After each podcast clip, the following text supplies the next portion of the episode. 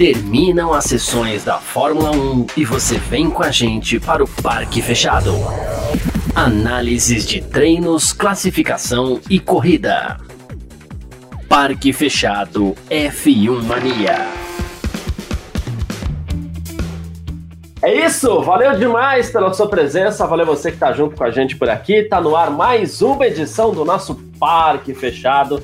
Aqui na Filmania assim que funciona, né? Termina as sessões da Fórmula 1, você vem com a gente pro Parque Fechado pra gente contar tudo que aconteceu. E neste sábado, hoje dia 23 de abril de 2022 não é diferente, tivemos há instantes aí a Sprint Race pro Grande Prêmio da Emília Romanha. Agora é assim que chama mesmo, né? É assim que a Fórmula 1 trata as corridas curtas do sábado. Mais uma vez teremos três edições durante a temporada, né? No GP da Emília Romanha, da Áustria e mais uma vez no Grande Prêmio do Brasil para você, para a gente curtir aí essa corridinha curta no sábado, que hoje é, foi um pouquinho tungada ali com algumas voltas no, no safety car, mas enfim, tivemos uma vitória, uma corrida agitada, em primeiro lugar, né? 21 voltas de uma corrida agitada com Max Verstappen na primeira posição, ele que perdeu a liderança na largada, largou na pole position, perdeu a posição para o Leclerc, acabou recuperando nas voltas finais aí, é, tinha pneus em melhores condições, um carro em melhores condições, acabou ultrapassando o Leclerc na pista também, com Charles Leclerc que chegou na segunda posição, Sérgio Pérez da, da Red Bull foi o terceiro colocado. Carlos Sainz da Ferrari se recuperou muito bem da décima para a quarta posição. O quinto foi o Lando Norris da McLaren. Sexto, Daniel Ricardo, também da McLaren. Sétimo, Valtteri Bottas da Alfa Romeo. Oitavo, Kevin Magnussen da Haas. Quase saiu sem. Largou na quarta posição, fez uma escolha errada de pneus e quase saiu sem pontos. Nono, Fernando Alonso da Alpine. O décimo foi Mick Schumacher da Haas também. Olha só que bela é, recuperação aí do Mick. George Russell da Mercedes, o 11, Yuki Tsunoda da AlphaTauri, 12, 13, Sebastian Vettel da, da Aston Martin, 14, a gente nem viu, nem apareceu na tela. Lewis Hamilton da Mercedes, 15, Lance Stroll da Aston Martin, 16, Esteban Ocon da Alpine, 17 Pierre Gasly da AlphaTauri, 18 Alexander Albon da Williams, 19 Nicolas Latifi da Williams também, e não completou o Guan Yu Zhou da Alfa Romeo, ele que acabou se enroscando com Pierre Gasly ali logo na primeira volta, né? Uh, a gente vai falar dessa sprint race por aqui, como falei, agitadinha, tivemos algumas ultrapassagens por aqui. Do que eu anotei, isso só do que eu anotei, tá? É, a gente teve uh, Sainz passando Alonso na sétima volta, e só depois da, da, da relargada também ali, né? Sainz passando Alonso, Pérez passando Magnussen, Ricardo passando Magnussen, Pérez passando Norris, inclusive para assumir a terceira posição, foi para o micropódio lá do GP da Emília Romanha. Uh, Sainz passou Magnussen, Sainz passou Ricardo, Bottas passou Fernando Alonso, Verstappen ali também é, passou o Leclerc, né, pela primeira posição, inclusive, e o Sainz passou o Norris para assumir a quarta colocação, né? Uma corrida é, como eu falei, para 21 voltas, agitada.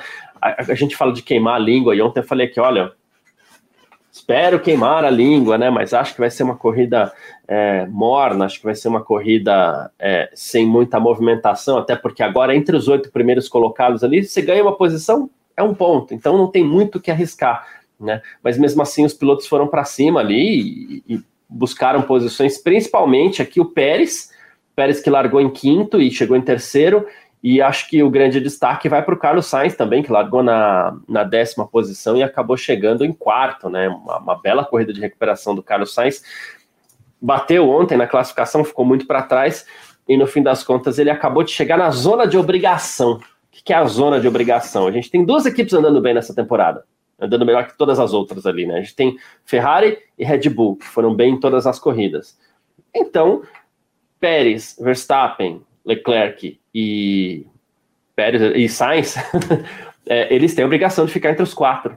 Né, e esses quatro pilotos, eles ficaram entre os quatro. Obrigação, claro, entre aspas, né? Mas assim, é, eles têm obrigação de ficar entre os quatro, e hoje eles ficaram. E aqui o voto louvável vai para o Carlos Sainz, que no fim das contas ele largou na décima posição depois do erro de ontem e falou, e alcançou a zona de obrigação dele, né? O Eric Silva está junto com a gente por aqui. Bom dia, aliás, bom dia, boa tarde já, né? Na verdade, para todo mundo que está junto com a gente, todo mundo que está chegando aqui no nosso Parque Fechado para acompanhar a gente no canal do YouTube da Filmania, também no Facebook da Filmania. E você que está acompanhando a gente pelo Terra TV também. Você que está no YouTube, você que está no Facebook, pode aproveitar para mandar seu comentário também. O Eric Silva está falando aqui, ó. O Verstappen é muito inteligente, né? Diz que ele fez uma leitura de corrida, né? Uh, não que o Verstappen pudesse prever uh, o, o, o ou que pudesse prever os problemas que ele, que ele, que o Leclerc ia enfrentar. Né? Mas esteve próximo sempre ali no jogo a toalha, e faz parte, o piloto não tem que jogar a toalha mesmo. Então ele esteve sempre por perto ali e se aproveitou bem da condição ruim do Verstappen em determinado momento da corrida e foi embora, foi lá, foi caçar mesmo, e é o que ele tem que fazer. O Jajão Rodrigues está junto com a gente, o Renato Francisco também, salve Renatão, o Victor Alves também, boa tarde, Victor. O Victor está sempre junto aqui no, nas nossas lives do Parque Fechado também, né, Victor?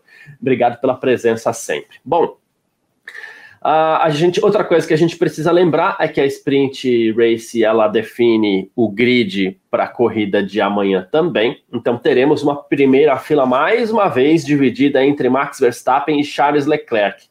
A dúvida dessa vez é o seguinte: uh, a gente, o Rodrigo Lara está aqui com a gente também. Grande Rodrigão, grande abraço, meu irmão.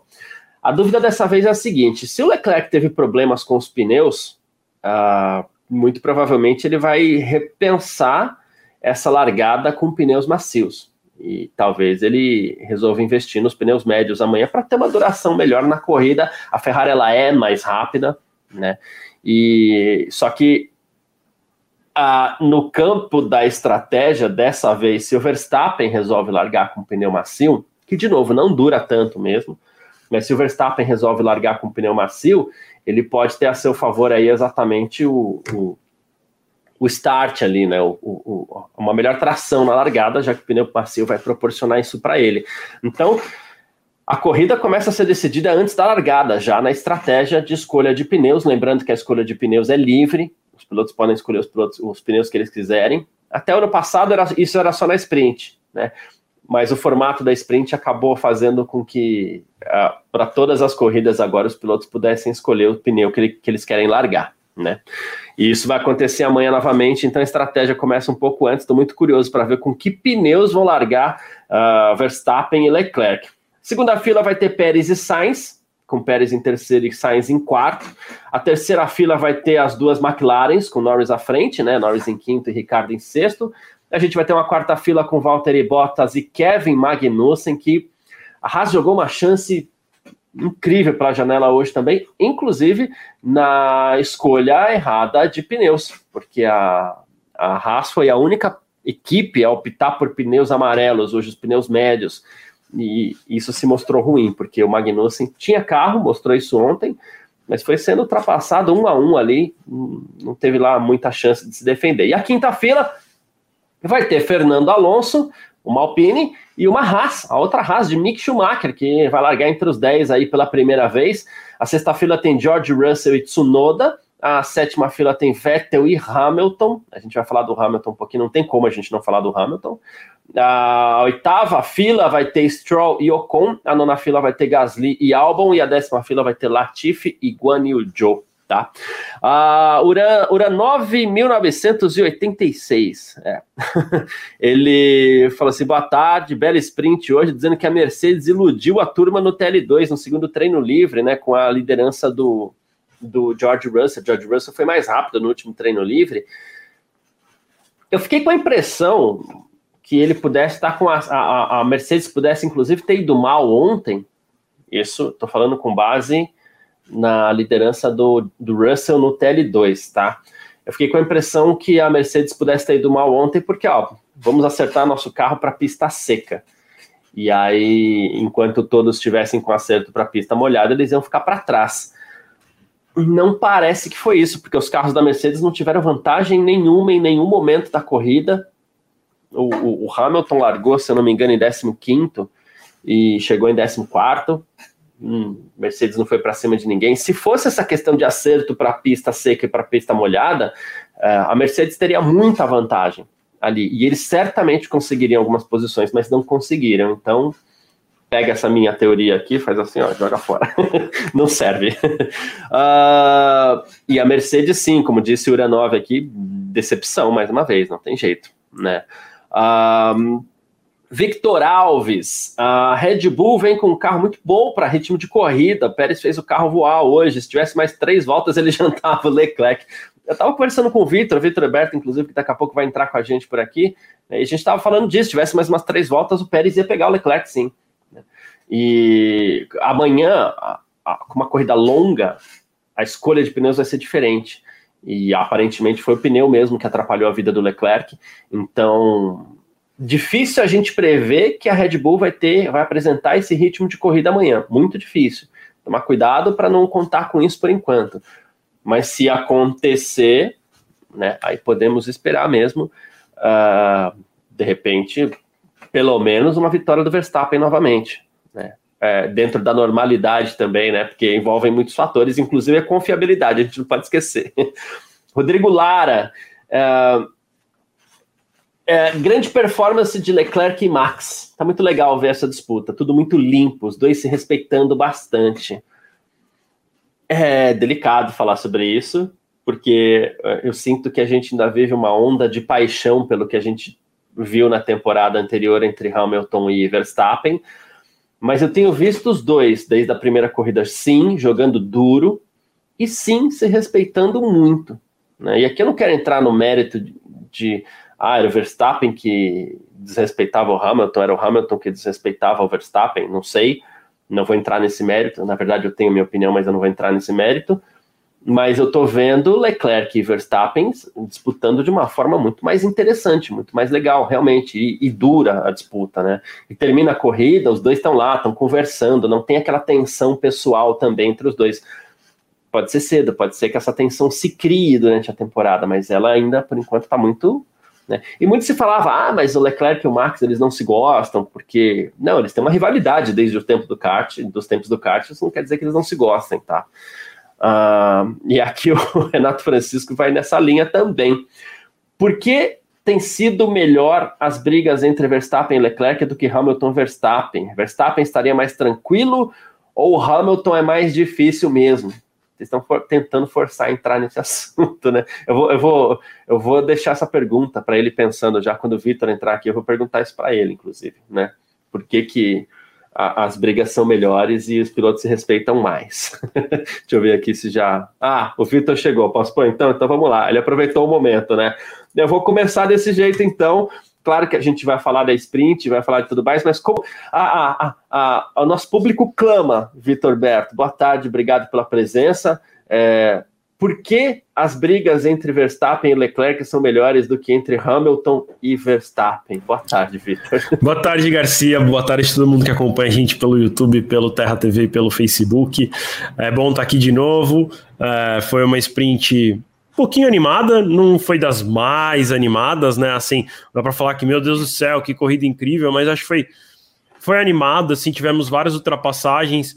É, a gente conversou várias vezes sobre isso no ano passado, de que parece que quando a gente tem a sprint, é como se as 20 primeiras voltas da corrida acontecessem no sábado, né? Então, aquela primeira movimentação inicial acontece no sábado. Então, não acho que é por conta da sprint que o Sainz saiu de décimo e terminou em quarto, e que o Pérez também largou de lá de trás e terminou em terceiro, e que o Verstappen conseguiu se recuperar. A minha sensação é que isso aconteceria naturalmente se a corrida fosse inteira amanhã. É, e aí meu medo sempre é que a corrida do domingo tende a ser um pouquinho mais, é, um pouquinho menos movimentada, porque a, as grandes movimentações já aconteceram hoje. E eu chamo de grandes movimentações porque sempre tem um piloto que acontece alguma coisa no Qualify e larga da posição que não deveria ser, né? Vamos dizer assim. Que no caso são as de sprint aqui na GP da Emília Romanha, acabam colocando esses pilotos de volta na ordem que deveriam ter largado. Uh, e aí eles vão largar amanhã e a tendência é que tenha menos movimentação, mas espero que esteja errado, até porque a previsão de amanhã é de chuva, então isso deve bagunçar um pouquinho as coisas. Antes de entrar nessa resposta, Garcia, que eu não vou fugir, eu só quero avisar todo mundo que eu tô com um probleminha aqui no meu Wi-Fi que não está relacionado à internet, é uma questão que minha placa de Wi-Fi ela fica desligando, sei lá, aleatoriamente, às vezes acontece de 5 em 5 minutos, às vezes demora mais para acontecer. Então pode ser que eu tenha alguns engasgos aí pelo caminho. É, só para avisar, caso isso aconteça, é, para a galera não, ficar menos chateada. Né? É, mas, falando da, da resposta, é, para essa pergunta, né? Então, por que, que as brigas têm sido melhores? Eu, sinceramente, acho que tem a ver com. É, acho que tem algumas questões. Eu acho que o Leclerc não tem a fanbase que o Hamilton tem no Brasil. Então, é, isso já mexe um pouco com, com os ânimos. Então, assim, qualquer briga que tivesse entre Hamilton e Verstappen deixaria os torcedores muito mais uhum. alvoroçados, vou usar essa palavra. É, e para mim tem uma outra questão que é sim, é, eu vejo o Verstappen uh, um pouco mais calmo, porque ele já é campeão mundial. Né? Então eu acho que ele já passou por aquela aprovação que no ano passado era, cara, é minha chance, pode ser a única vez na minha vida, eu tenho que me tornar campeão. E aí você vai um pouquinho mais para tudo ou nada do que quando você já tem esse título. É, e, e, e eu acho que também tem a ver com um pouco com o estilo de pilotagem e um pouco da cabeça do piloto, né? E, e aí eu já estou falando do Hamilton e o Leclerc, não do Verstappen. O Hamilton não queria abrir mão de jeito nenhum de nenhuma curva. É, a gente vê o Leclerc usando mais a cabeça e a gente viu isso bem na, na, no GP da Arábia Saudita, né? Que ele deixava o Verstappen passar para passar na, na, na, na reta seguinte. Então, usando muito mais de um jogo de xadrez, do que o Hamilton é, fez no ano passado, né? O, a própria, aquela própria, aquele próprio lance engedado do Hamilton abalroando ou o break test do Verstappen depende do ponto de vista é, por aquela briga de quem que vai é, passar por último na linha de detecção da, da asa móvel. É, isso, isso deixa claro também as intenções do, do Hamilton, né? Quando o Hamilton não quer passar, né? E então a gente viu uma movimentação diferente esse ano. Mas acho que é um, um combinado de tudo. Não acho que nem o, o, o, Verstappen é um santo ou um vilão, e nem o Leclerc ou o Hamilton é santo ou vilão. Acho que são é, pontos de vista diferentes. De novo, né? Tem uma torcida muito menor o Leclerc do que o Hamilton. É uma torcida muito menos apaixonada, por, apesar do Leclerc. Tem, o Leclerc tem bastante torcida no Brasil, sim, mas ela é muito menos é, ufanista é, e pachequista do que a do Hamilton. Né? Hamilton é brasileiro, mas é, todo mundo gostaria, né, ou boa parte do Brasil gostaria que ele fosse. Então é, acaba criando essa, esse ponto de vista um pouquinho diferente, um pouquinho enviesado das disputas. Mas eu acho que o, o principal, o principal para mim, sim, é que o Verstappen já é campeão mundial e ele também. É, acho que não duvido que ele jogue o carro para cima é, numa, numa curva super, super apertada com o Leclerc, mas acho que ele vai pensar um tiquinhozinho a mais antes de fazer isso. É que eu acho que tem a ver também com o estilo do, do Verstappen, então é isso aí. Eu acho que ele vai pensar um tiquinho sim, mas ele ainda não vai arredar o pé de, de, de ter que, se tiver que colocar de lado amanhã na curva 1, como ele fez com o Hamilton no ano passado, né? Dos dois fazerem lado a lado, ele jogou o Hamilton lá, para cima da zebra, não acho que ele vai deixar de fazer isso amanhã, não. É, eu acho que eu sigo nessa linha. Eu, eu queria acrescentar um molhinho aí, deixa eu até tirar aqui. Eu queria acrescentar um molho nessa sua resposta, porque tem essa questão do comportamento do Verstappen buscando o seu primeiro título, e eu via um Hamilton também é, poxa vida, eu não quero aqui é, desmerecer nada do que ele fez. Eu acho um piloto espetacular, acho um piloto incrível, Hamilton. Né? Mas esses seis títulos seguidos que ele conquistou, nesses, nessas seis temporadas, seis títulos seguidos, não, esses seis títulos que ele conquistou depois que ele saiu da McLaren, porque teve o, o, o gap ali com o, o, título do Rosberg. Mas o adversário dele era sempre uh, o piloto de casa, o companheiro de equipe, ou então um, um Vettel, por exemplo, em 2018, mas que tinha um, um, carro que não era tão bom e que depois também o Vettel se desmotivou no fim da temporada. Em 2021, ele teve um adversário de verdade, ele teve um grande adversário em 2021. Então, ele falou assim: eu tenho muito a provar aqui, não para mim, porque, de novo, ele é incrível, mas ele tinha a provar para muitas das pessoas que erroneamente diziam que ele só era campeão do mundo por causa do carro. Aquilo era interessante para ele, né? Provar aquilo para as pessoas. Então achei que o, acredito que o Hamilton tivesse um pouco mais de força para brigar contra o Verstappen, assim como o Verstappen contra o Hamilton, pelo motivo já citado pelo Victor aí, que seria teoricamente, teoricamente não, seria o primeiro título dele, e quem sabe até uma chance única, a gente não sabe, isso daí só o, o, o futuro vai dizer, né? O Vitor volta daqui a pouquinho. É, daqui a pouquinho a gente tem Gabriel Gavinelli aqui também, no nosso parque fechado. Assim que ele der o ok, eu já, eu já, eu já chamo o Gavi aqui para a gente poder trocar uma ideia. Ok, Gavi? Tô, é que você, você que está ouvindo o parque fechado, você que está assistindo o parque fechado aí, você não sabe. Deixa eu pôr o Gavi na tela. A gente tem uma miniatura que eu tô vendo, Gavi. Não vendo, é que eu tô vendo. Então, fico esperando o Gavi fazer assim, né, Gavi? Boa tarde. Boa tarde. Faz o parque fechado. Boa tarde, meu irmão. Tamo junto. Boa tarde todo mundo aí que já tá no chat. Cara, pois é, Verstappen ganhou, hein? Verstappen tá com o melhor desempenho, será? Acho que esse lance dos pneus explica muito, viu, Garcia? Né? Ali ficou faltando uma parada. Agora, no longo prazo, não sei, com, com, com pneus, é, será? Com, com os pneus duros, com os médios, então Ferrari pode tirar essa diferença, né? Porque determinado momento ali a gente tinha até a volta 16, mais ou menos, um segundo e meio, né? Um segundo e meio por aí, mais ou menos, conseguiu manter o Verstappen o, Leclerc, desculpa, depois é, o Verstappen foi se aproximando, conseguiu ultrapassagem no fim, terminou, né, tá, provou ali que tinha muito mais, né, muito mais para tirar com aquele composto ainda. Então, colocou uma dúvida na gente, né, qual, qual, qual o tamanho desse favoritismo é, da Ferrari? Né? Será que em ritmo de corrida a Red Bull vai conseguir se sobressair? Fiquei com essa dúvida depois da corrida de hoje. Para mim, a, a Ferrari chegava como favorita mas depois de hoje, realmente fiquei com essa dúvida, viu, Garcia? É, tem uma variável importante nesse GP da Emília Romanha por aqui que a gente não tinha visto na temporada ainda. Muito frio. Né? A, as temperaturas estão muito baixas lá em Imola e com isso você tem uma dificuldade de, de, de administração de pneus diferente. Essa foi a dificuldade do Leclerc agora. Então a gente não sabe se o frio vai ser uma dificuldade para a Ferrari com pista seca, se a Ferrari vai arriscar largar de pneus macios amanhã, vai ter que apostar no médio, mas se apostar no médio, será que o Verstappen larga de macio e pode tracionar melhor na largada do que tracionou hoje, por exemplo? A gente tem algumas variáveis é. muito interessantes para amanhã. E a gente entra num momento, Gavi, não sei se você concorda, daqui a pouco eu vou ler mais algumas perguntas aqui, tá, gente? Mais alguns comentários, inclusive tem comentários sobre o que a gente estava conversando aqui com, com o Vitor, né? Mas assim, a gente vai entrar num momento interessante da temporada em que a gente começa a entender características dos carros. Né? Então, de novo, não é uma certeza ainda, mas ah, poxa, quando as temperaturas estiverem baixas, a Ferrari não vai bem, a Red Bull vai melhor.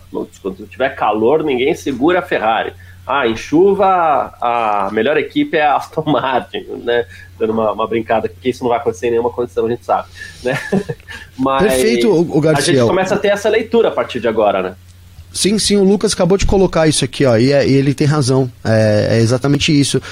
Tem, a temperatura faz muita diferença, né? Óbvio, obviamente que isso interfere. E aí o desempenho dos carros também é, interfere. E, de novo, a aerodinâmica, é, todo o, o conjunto carro ali faz diferença também para a gente saber quem vai consumir mais, quem vai consumir menos. Por isso que a gente analisa as coisas e tal, mas assim, como a gente está pegando as coisas pela primeira vez, né? Depois de muitos anos, mas de novo, né? As regras novas estão aí e os carros, mais do que regras novas, agora já se transformaram em carros novos, né? Então a abordagem para cada circuito é diferente. Isso para mim tá fazendo bastante diferença também nesse começo, né? Muda o circuito, eventualmente muda ali, principalmente o pelotão intermediário que está um pouco mais acirrado, digamos assim. A gente tem então as equipes aproveitando a, a, digamos que as qualidades, né? E a gente vai ao tempo com o tempo, então sabendo quem que está mais forte em tal lugar, quem que, como você disse, quem funciona melhor, quem vai funcionar melhor com temperatura mais alta, quem vai funcionar melhor com temperatura mais baixa, né? E, e, é isso, e é verdade, é irônico porque, né, nas corridas anteriores os pneus que mais desgastavam realmente eram da Red Bull e o que ficou parecendo nesse nessa corrida de sprint é isso, a Ferrari não tinha mais pneu, né? E, e ainda andou na frente, tem essa, né? Andar na frente teoricamente reduz o consumo de pneu. Mesmo assim, o Leclerc conseguiu se aproximar, fazer ultrapassagem e no fim tinha uma vantagem aí. É, é, uma boa vantagem, né? Rapidamente abriu um segundo, ponto dois, e aí tinha só mais uma volta, já passou de dois segundos a diferença, então é isso, cara. O desempenho mostrou que na, em temperaturas mais frias, a Red Bull tem um rendimento melhor em corrida, principalmente em termos de desgaste de pneus. Boa. Uh, dá para dizer, de novo, variáveis, né? Mas dá para a gente arriscar dizer que se o Pérez tivesse conseguido passar o Magnussen ali na, na e a própria Ricardo logo na largada, ele ia estar tá mais, como ele tentou, ele ia estar tá mais próximo dos líderes e talvez tivesse tempo para chegar no Leclerc, porque ele provavelmente ia estar tá acompanhando o Verstappen ali. Os dois chegariam no Leclerc, Com certeza. o Leclerc teria caído para terceiro, né? Ah, o rendimento da Ferrari era inferior ali, claramente tinha que chamar para os boxes ali e trocar os compostos, né? era isso que faltava, foi, foi isso que faltou. É, mas por se tratar de uma sprint não tinha tempo e todo não mundo com pneu macio ali. Uh, pode ter partido daí, inclusive, o risco da, da Haas, Vitor, que resolveu partir com os dois pilotos com, com pneu médio ali, inclusive isso foi muito ruim para o Magnussen. Né? o Mick Schumacher até que se deu relativamente bem, mas ali a briga é em outro nível. Agora o Magnussen foi perdendo posição atrás de, de posição, né? Pois é, o assim, eu, eu esperava que, na verdade, esperava um, um, um, grid completamente diferente do ponto de vista de pneus. Eu achava que daria o contrário. Eu acho que eu achei que todo mundo ia largar de médio e a Haas largaria de macio, e foi o contrário, né? É, Acho que pode ter sido por conta disso, sim, né? O carro da Haas e da, e da, e da Ferrari tem suas semelhanças, assim como o da Red Bull tem semelhanças com o da AlphaTauri e vice-versa, né? É, então, acredito que sim, pode ter sido por conta disso que eles optaram ir com o pneu médio. É, mas é difícil dizer, né? É, é, engenheiro de obra pronta que a gente fala, né? Uhum. É, vai Sim, putz, ah, então era melhor ter escolhido o macio, porque a corrida do Magnussen foi lamentável, né? Eles, se tivesse mais uma volta, acho que o Alonso teria passado ele, ele nem teria pontuado. É, é difícil de dizer, porque pode ser que com os macios eles tivesse caído para 15, né? É, então, não sei, assim, difícil julgar agora, mas acredito que a, que a Ferrari não teve desempenho no finalzinho, a Haas optou pelo pelos pneus, é, pelos pneus médios. É. Deixa eu só puxar uns comentários rapidamente anteriores aqui. É, Pedro Paulo Castilho, que assim já traz o Gavi para o assunto também, ele fala ainda do assunto anterior, né? Impressionante o amadurecimento do Max. Se fosse uns anos atrás, ele forçaria a ultrapassagem na primeira oportunidade de DRS, mas usou as duas primeiras vezes apenas para se aproximar e só na terceira deu bote, colado. Pilotagem de mestre. Foi pilotagem de mestre, Gavi? Foi, cara. Foi, né? Ele foi ali calculista, né? Não deu, realmente não deu chance. Pro... E eu fiquei com medo disso, sabia, cara? Naquela primeira. Porque tava acabando a corrida e a gente conhece o Verstappen, né? A gente sabe muito bem do Verstappen, como que ele é. E aí eu falei, cara, agora ele vai, agora ele vai com tudo. Não, né? Muito bem observado isso.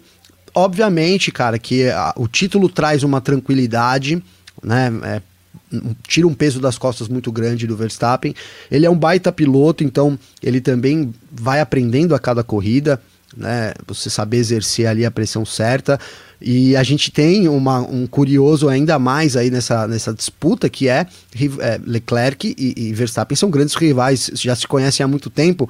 Né? Então também o Leclerc sabe, o Verstappen sabe a hora certa ali. É meio isso, ele deixou sem condições nenhuma de defesa ali, não tinha realmente o que fazer, né? Em todas as nas outras duas ocasiões ali, principalmente na primeira, teria como, como se defender, enfim, deixou o Leclerc depois o checkmate ali. E é isso, cara. Na verdade, a Red Bull tinha muito carro, ele sabia disso e consegue administrar né, esse, esse lance, esse ímpeto de, de ter uma agressividade que é muito boa, né, que a gente fala, pô, característica de campeão mundial, o cara que parte para cima, não aceita ficar atrás, mas isso tem que ser aliado para você ser um grande campeão, você tem que aliar isso à estratégia também, principalmente emocional, cara. Eu acho que é, eu vejo o, Verstappen emocionalmente muito mais equilibrado desculpa, depois é, do título mundial nessa para essa temporada, né? Para mim, cara, é um grande piloto. A tendência é que ele, que ele melhore a cada, cada corrida, realmente, a cada disputa aí. Eu, eu, eu boto muita fé no Verstappen também. É, eu gosto muito desse estilo, inclusive a ultrapassagem sobre o Leclerc foi muito bonita. Tem uma, uma característica interessante, inclusive, do circuito de Imola, né? Porque depois do, do acidente fatal do Senna, é, Imola se tornou um circuito meio travadão, meio esquisito, né? Claro, cortando as curvas que, que eram de velocidade, onde os pilotos vão se encontrar lá em cima, na tosa, né? Mas agora com essa reta antes da chicane tamborelho, o bacana é que ali os pilotos eles se ultrapassam geralmente na primeira perna por fora, né? Isso deixa as ultrapassagens muito bonitas, assim.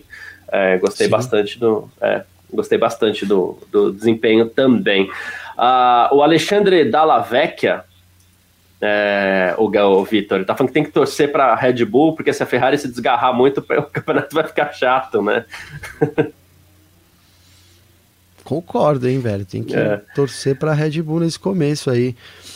O Renato Francisco está falando aqui que ele acredita que o carro do Max vai parar um pouco mais cedo amanhã, com um final de semana um pouco mais longo. Tudo isso acho que vai depender também. Claro, mas é. eu acho que o parar dele é quebrar. É, quebrar, né? É. é Você não tá confiando é ainda, né? Não, com certeza, é. Eu ia falar, pô, e é um comentário assim, né? Vem numa boa hora, porque, cara, foram três corridas, dois abandonos, né? Então, se seguir o histórico, vai quebrar. Não sei, será que consertou, né? A gente fala que a Red Bull tem dois problemas, assim, para poder engatar mesmo essa disputa com o título.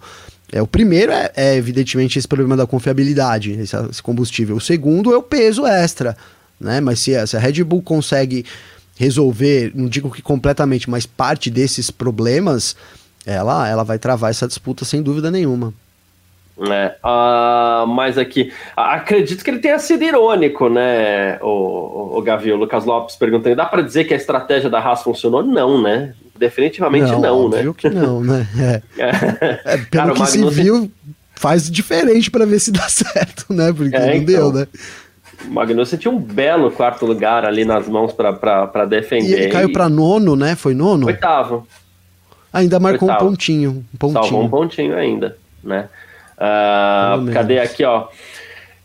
Uh, uh, o, a Juliana Rara, ela tá perguntando aqui. Eu, talvez eu tenha uma, uma resposta, né? Mas enfim, uh, por que vocês acham que os pneus do Sainz aguentaram mais que os pneus do Leclerc, mesmo com ele andando com ar limpo? Teria que pegar o volta a volta aqui, né? Mas a gente pega aqui. É, não é exatamente que os pneus do, do, do, Leclerc não duraram, se bem que a última volta dele foi muito ruim, né? Muito Mas os ruim. pneus do Leclerc eles não duraram em comparação com os pneus do Verstappen, né? Então, assim, não foram suficientes para que ele segurasse a vitória, mantivesse a vitória. Em comparação a Red Bull, digo, hein, hein Garcia? Porque o, o, o, o Pérez, é, o Pérez estava bem também, é. Mas eu digo assim. até mais rápido, né? Sim. Os pneus do Leclerc não duraram a ponto dele manter a vitória.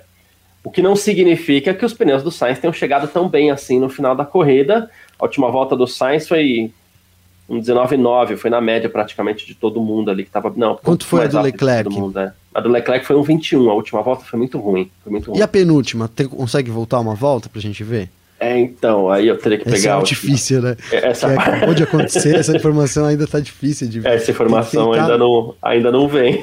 É, e nem no F1 TV dá pra ver, porque o F1 TV, a sprint, ela não aparece os dados completos quanto igual o GP, né?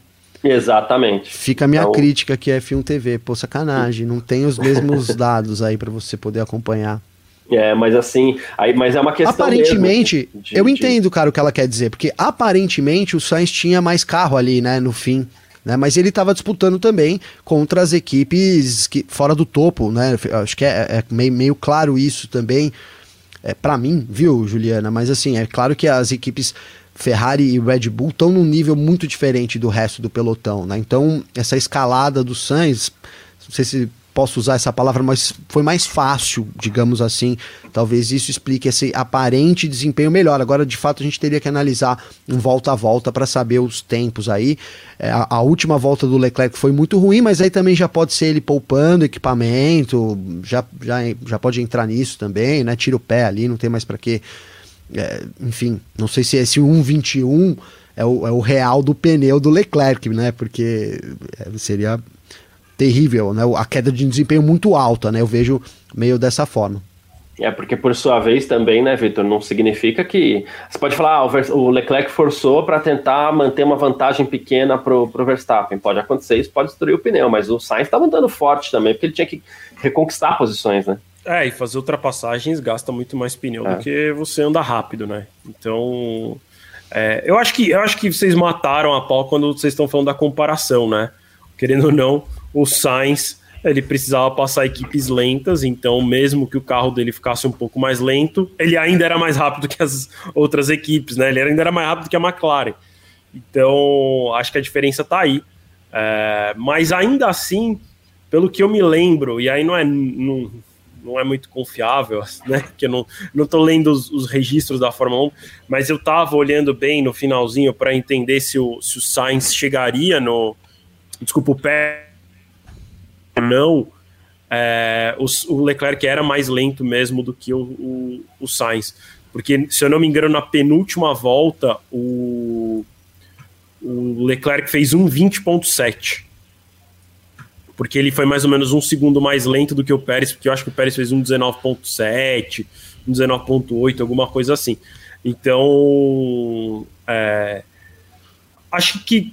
E aí, e aí pode ser um milhão de explicações, mas né? Que pode ser ah, estilo de pilotagem, é, ou tem, a gente sabe que, que não é que os pneus não funcionam de maneira linear, né? Então, assim, dependendo de como você fez suas primeiras voltas, determina a curva de desgaste do pneu ao resto do, do stint inteiro, né? Então, assim, se você forçou muito nas primeiras voltas, pode ser que seu pneu seja muito ruim.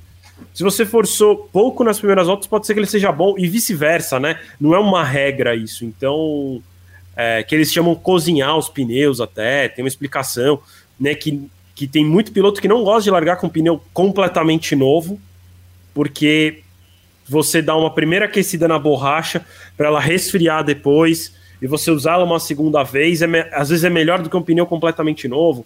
Então, é, é difícil de analisar, mas eu acho que é, a gente não viu o Sainz sofrer porque os, o, o, parâmetro do Sainz eram carros muito mais lentos. Boa, perfeito. Uh, dizendo aqui o Elton Moura, lembrando que foi 1.7 a diferença entre o Pérez e o Leclerc, é isso. Eu acredito que se o Leclerc, se o Pérez tivesse resolvido a, dele, resolvido a vida dele na primeira volta, ele teria sido segundo colocado, inclusive. Hum, o Rodrigo Lara nessa, mais ou menos nessa linha, Vitor, falando, ó, diria que o Sainz conseguiu manter melhor a temperatura dos pneus quando entrou o safety car, a gente tem a variável do safety car aí também, né?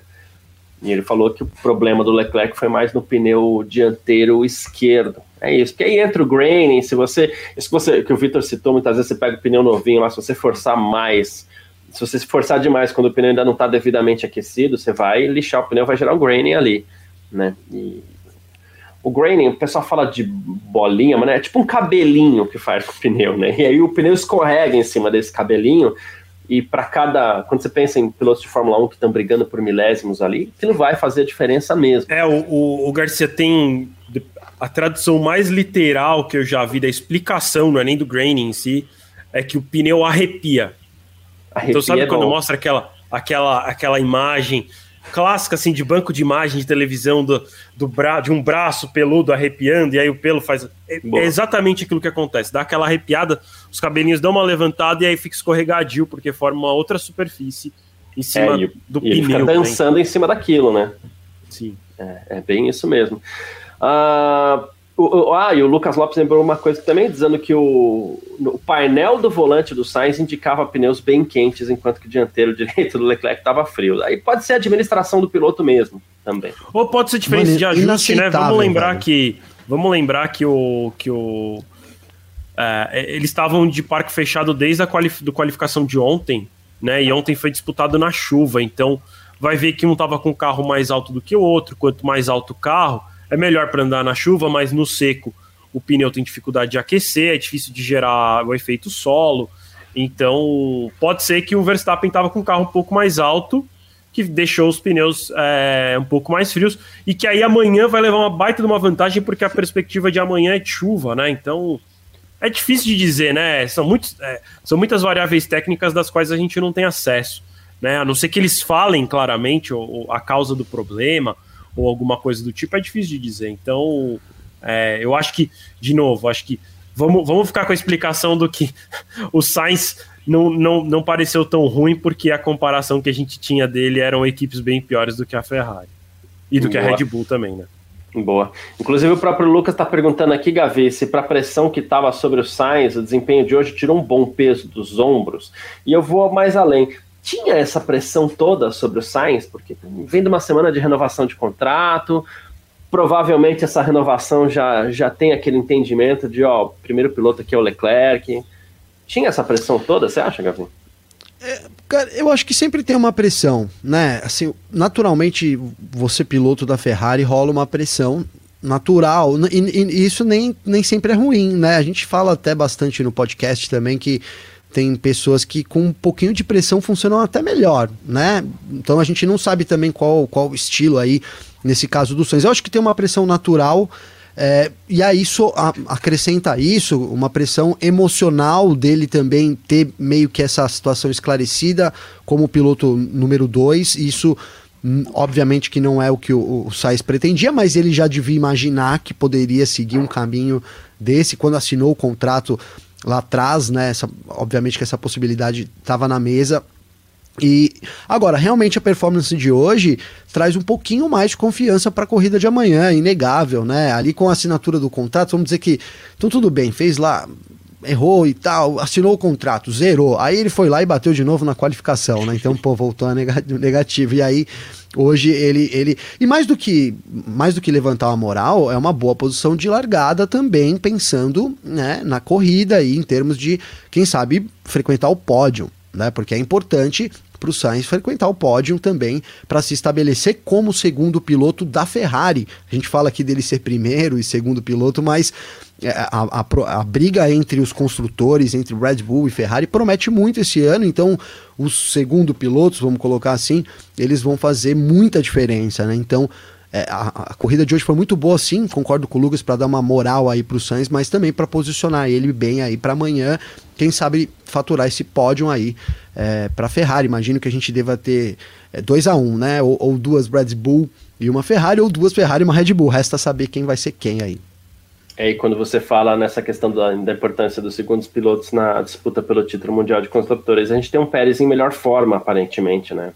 Pérez Sim. mais próximo do Verstappen e tudo mais. Acho que é a melhor forma do Pérez na Fórmula 1, né? Essas, essas é. primeiras corridas desse ano aí.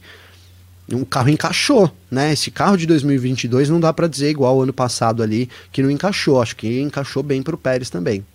É isso. Raul Pereira, que é do nosso grupo de membros por aqui, inclusive do nosso canal do YouTube, ele falou assim: Garcia, a corrida sprint Grande agitada Raul. já mudou de opinião sobre a sprint racing? Não, não mudei, Agora Raul. Vai mudar mais. Não, Esquece. não mudei. É, a gente já teve uma bela corrida em Interlagos, a gente teve uma boa corrida hoje também, mesmo assim não mudei, não, eu acho difícil mudar. E coisas que me incomodam, por exemplo, é, poxa, primeira volta a gente teve um acidente do, do, do Guanaju e entrou safety car, a gente perdeu cinco voltas, a gente perdeu um quarto da corrida atrás do safety car, depois 15, 16 voltas ali para a gente acompanhar uma corrida. Para mim é muito pouco, menos tempo de pista, e, e eu continuo achando que para o público, não sei se a, essas ações todas elas compensam a falta de, de tempo de carro na pista ali, né? Mas o é, que, que você acha, Vitor? É, eu, eu, eu, eu tô contigo, assim, eu acho que para a Fórmula 1 conseguir o que ela quer com essa sprint, é, eu sempre defendi que eles têm que deixar a corrida maluca, né? O que, que eu quero dizer com isso? Eu acho que o grid de domingo tinha que ser definido pelo Qualify de ontem. E aí, larga hoje invertido. Não vale nada para amanhã. É uma, de é, uma, é uma corrida completamente separada. Tipo, pode ter os mesmos oito pontos tudo mais. Acho que isso, por exemplo, melhorou. Uma coisa que, é, que faz um pouco mais diferença, porque dá três pontos e zero. Dificilmente vai fazer alguma diferença no final do ano. Óbvio que a gente sabe que tem campeonatos decididos por um ponto, mas meu ponto não é esse.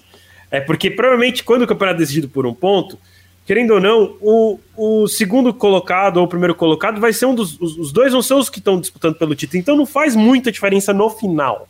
É, né? fala, traduzindo, o Verstappen tirou um ponto do Leclerc hoje, né? É, então 8, assim, Verstappen 7, né? O contrário, Verstappen não 8, fez muita 7. diferença, mas assim, pelo menos é, sei lá, aí meu ponto é, ele pelo menos tirou 8 do Hamilton.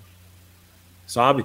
Que aí pelo menos fez um pouco mais diferença do que ele tirar 3 do que o, do que o quarto colocado, né? Que o quarto colocado no ano passado não ganhava ponto nenhum. E o primeiro ganhava 3. Acho, acho que isso, em relação a isso melhorou, mas eu acho que para Verdade. trazer o entretenimento que eles querem, eu, eu acho que eu, de novo, eu iria pro lado mais maluco, é. O Qualify do sábado define o de domingo.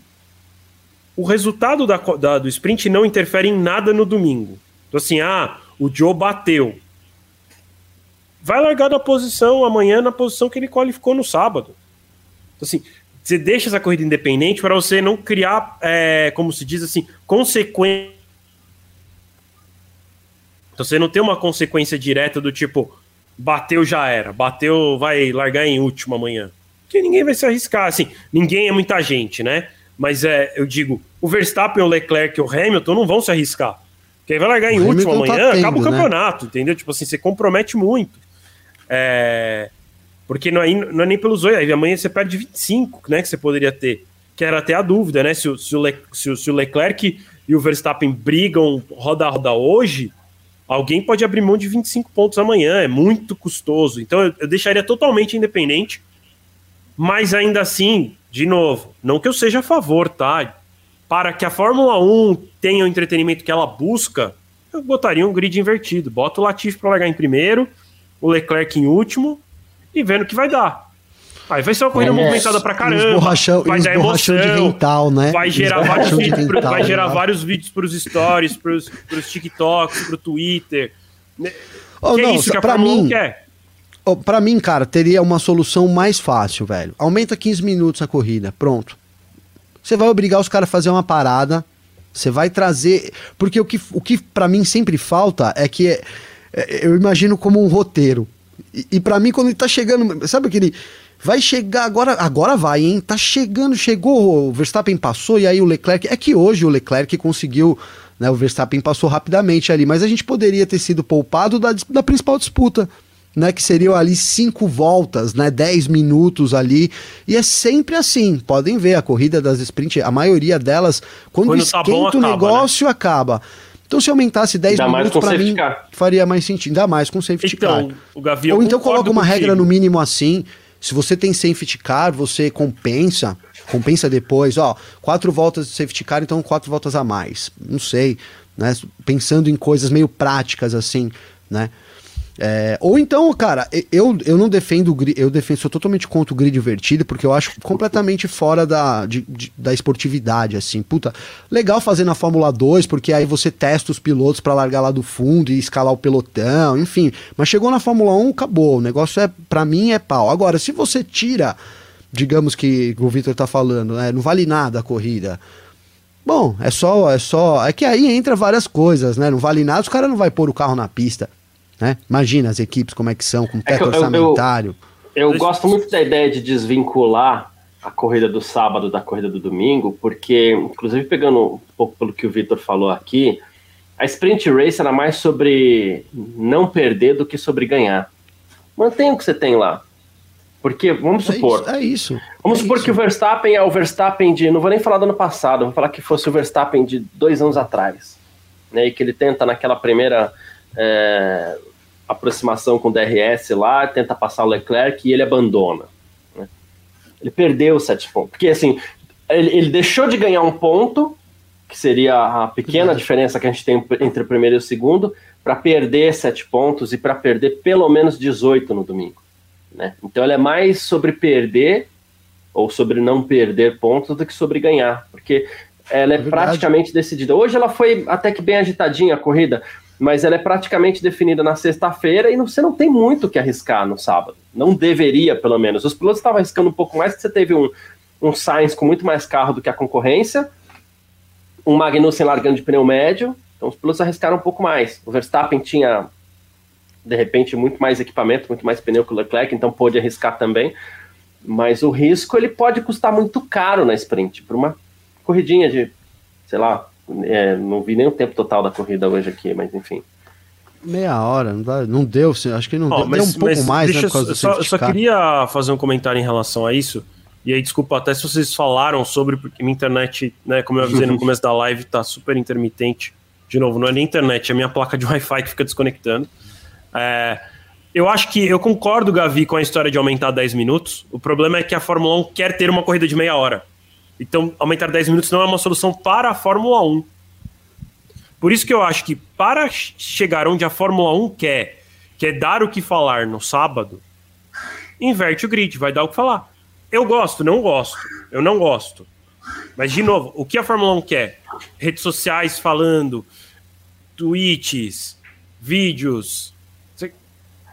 Inverte o grid. Vai, vai conseguir o que quer. Aí eles precisam decidir. Eu só que aí ao mesmo tempo. não, é que assim. Aí as equipes não vão querer. Né? Porque as equipes também vão achar isso muito artificial, não sei o quê, né? Então não faz sprint, é simples, entendeu? Só que, enfim, é, fica nesse não chove, não molha. Na minha opinião, no final é assim. Ah, vamos fazer uma corrida curta, só que aí Cara, curta demais. Ah, só que aí tem impacto no domingo. E aí no fim, tipo, não é bom. Não, mas só sabe o que eu ia dizer? É que assim, a pergunta para mim, quando sempre vem do Garcia, aí, ó, e aí vai a crítica ao Garcia, que é tipo assim, Gavi, o que, que você acha da sprint? Cara. Sobrou pra eu, mim, cara. eu acho legal. Agora, se você perguntar, você queria que tivesse ou não tivesse sprint? É diferente. Porque eu Tem não razão, que, eu, eu tô contigo. Meu, eu, eu, eu não odeio. Eu tô brincando com o Garcia, tá? Mas, tô mas brincando com o Garcia. Não, agora eu já tô chateado. Agora já, já ficou com cara feia. Mas, mas eu, eu gostei, é isso. Tipo assim, ah, Você é... que vai desfilar na Vai Vai hoje, já tá só se preparando aí, hein, Garcia? É o, já acabou com o meu clima, não vou mais. Ah, ah ah, eu vou, eu vou te assistir.